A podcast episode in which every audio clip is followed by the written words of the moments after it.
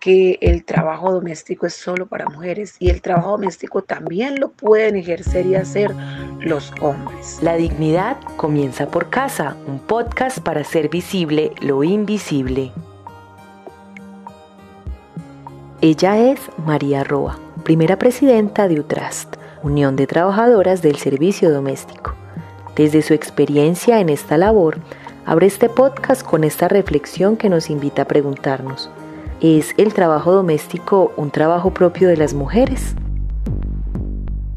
Según la OIT, la incidencia y participación laboral de las mujeres es determinante en el trabajo doméstico, que de las 52.6 millones de personas registradas, 43.6 millones de trabajadores son mujeres, una cifra a nivel mundial.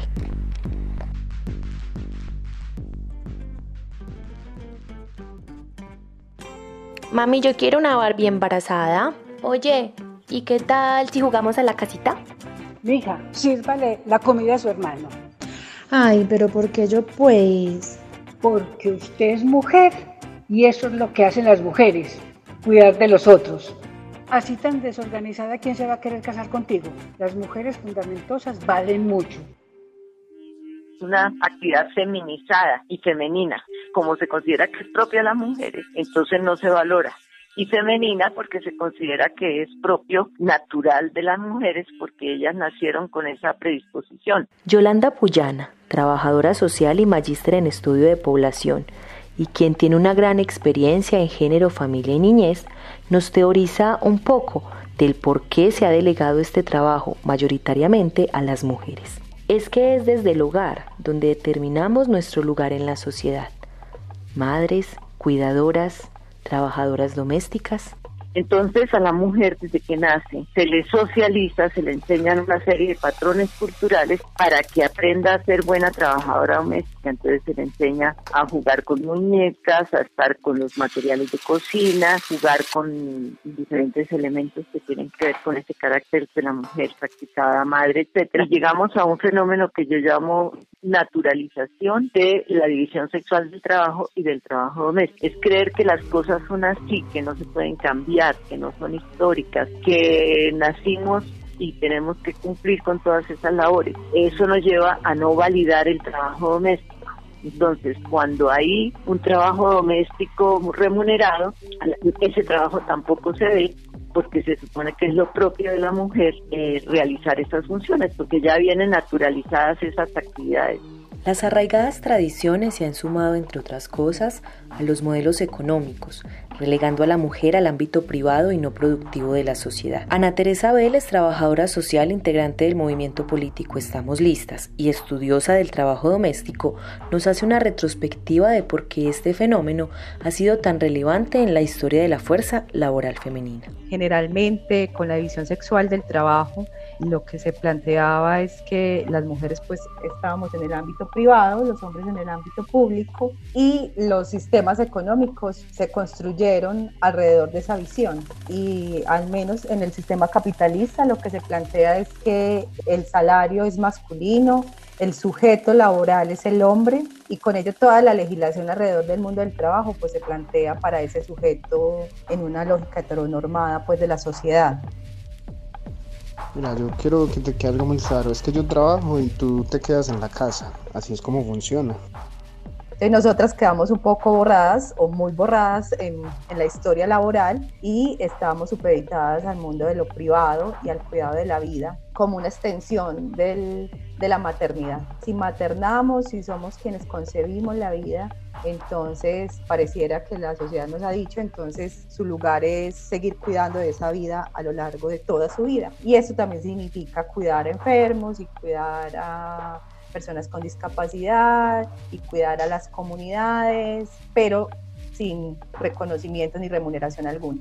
Nos hemos dado cuenta entonces que las mujeres son quienes más ejercen el trabajo doméstico y quienes han sido mayormente explotadas en esta rama ocupacional. Existen mujeres que por sus condiciones étnicas, sociales o culturales han tenido una mayor incidencia en cuanto a la violación de sus derechos humanos y laborales.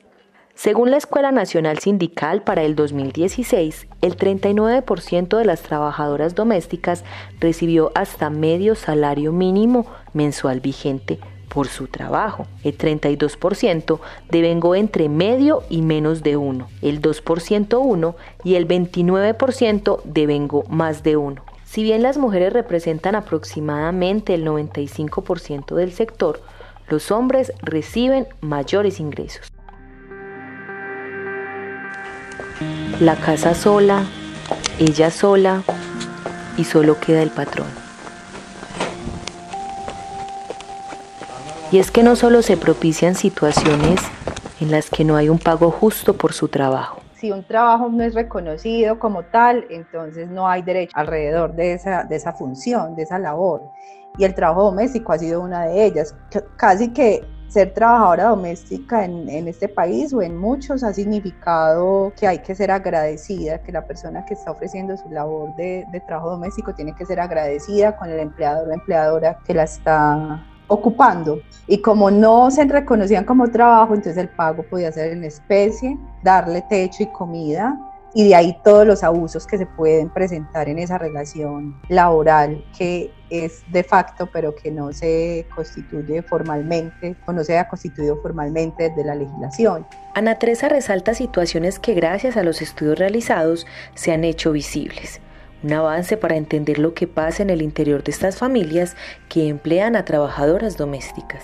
Implicaban violencias, tratar al otro o a la otra en este caso como propiedad y más cuando se es mujer, ¿cierto? Y cuando es mujer negra y cuando es una mujer indígena y cuando es una mujer que no tiene muchas otras opciones, cuando es una mujer pobre o que viene desplazada y que no tiene un techo, que no tiene hogar entonces casi que el trabajo doméstico se convierte en una oportunidad o en una salida de sobrevivencia y no en un trabajo con todos los derechos, en un empleo. Mm, entonces toda la clase de abusos que podrían presentarse ahí. Con el sindicato de trabajadoras domésticas con Utras analizábamos historias de vida y hay varias investigaciones alrededor de ellas, de sus, de sus vidas y de sus experiencias como trabajadoras domésticas y han empezado desde niñas a ser trabajadoras domésticas, o sea que eso es trabajo infantil, trabajo doméstico, abuso sexual, acoso en el trabajo, sobrecargas de trabajo, el hecho, por ejemplo, de ser mujeres negras, entonces de que se tenga la creencia de que pueden con todo, de que pueden usar cualquier producto químico y que no se van a enfermar sin tener ni siquiera ninguna vinculación a riesgos laborales ni a seguridad social. La violencia se puede presentar de diferentes maneras y lenguajes. Existen violencias invisibles como el uso del lenguaje peyorativo y salen a relucir asuntos como la distinción de clases y el trato distante hacia las trabajadoras remuneradas del hogar, utilizando términos para referirse a ellas tales como criada, sirvienta, casera, coima, mucama, guisa, entre otras.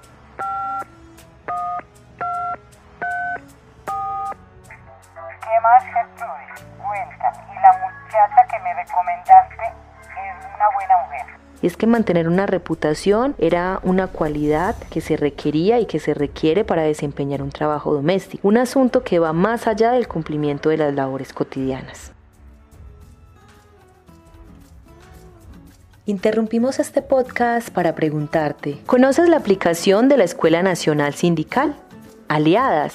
Esta es una aplicación móvil al servicio de las trabajadoras domésticas en Colombia. Su fin es informar acerca de la normatividad vigente en torno al trabajo doméstico y a las entidades a las que pueden acudir las trabajadoras para exigir el cumplimiento de sus derechos. Encuentra allí, por ejemplo, la calculadora salarial, una opción que te permite echar cuentas y estar segura de que lo que recibes por tu trabajo es justo. Entonces, ¿ya la descargaste?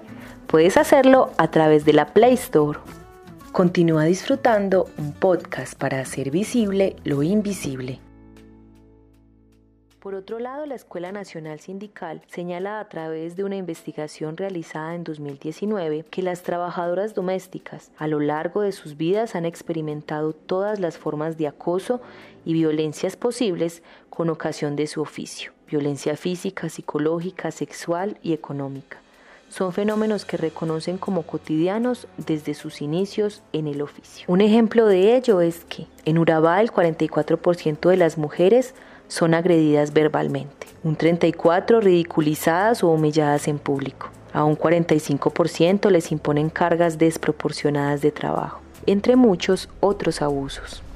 Sí, el principal cambio que hemos tenido desde la mitad del siglo XX ha sido la participación muy activa de las mujeres en el mundo productivo, en el trabajo, los aumentos de la tasa de participación, que ha sido pues en Colombia casi el 50% y la de los hombres es el 70%. O sea que ha habido un aumento muy grande de la participación laboral de las mujeres. Sin embargo, esa participación laboral pues que le permite a las mujeres tener sus recursos, eh, poder construirse más como ciudadanas, poder ser más cultas, poder tener muchas cosas. Está muy menguado a veces porque todavía existen esas imágenes muy fuertes de que ellas también tienen que responder por la familia y tienen que responder por las actividades domésticas, no pueden construir su vida propia. La profesora Yolanda toma como referente la encuesta del DANE llamada ENU, cifras que nos hablan sobre el uso del tiempo por ejemplo, en Colombia, el 25% de la cocina la hacen las mujeres. El cuidado de los discapacitados, de las personas con discapacidad en los hogares, hay una relación de 4-1, es decir, de tres mujeres que cuidan a los discapacitados por un hombre, o sea que hay una situación todavía muy inequitativa. Ahí hay una, una familia que ha cambiado, afortunadamente también hay algunos hogares que son las minorías donde hay equidad de género ya y se ha logrado padres y madres mucho más activos con los niños, pero eso no es la mayoría. Yolanda está de acuerdo con Ana Teresa en decir que algunas cosas han cambiado, pero es mucho lo que nos hace falta como sociedad para reconocer el valor del trabajo doméstico. Como toda la legislación o como todo en materia de legislación laboral en Colombia es lenta, se generan retrocesos importantes. En el caso de las trabajadoras domésticas, que la Corte Constitucional diga que son sujetos de protección especial 1, que haya una ley que, la, que diga que tienen derecho a la prima de servicios, eh, son dos pasos muy grandes y muy importantes en el reconocimiento de ellas como trabajadoras. No obstante, creo que los alcances y los cambios cuantitativos y cualitativos en condiciones laborales aún son muy lentos. Hasta ahora solamente el 4% de las trabajadoras domésticas recibe prima de servicio. Una situación que Ana Teresa sabe que no solo depende de la lucha sindical y popular de las trabajadoras que viven de este oficio. Creo que hay mucha falta de voluntad política para que esa legislación deje de ser papel y sea una realidad.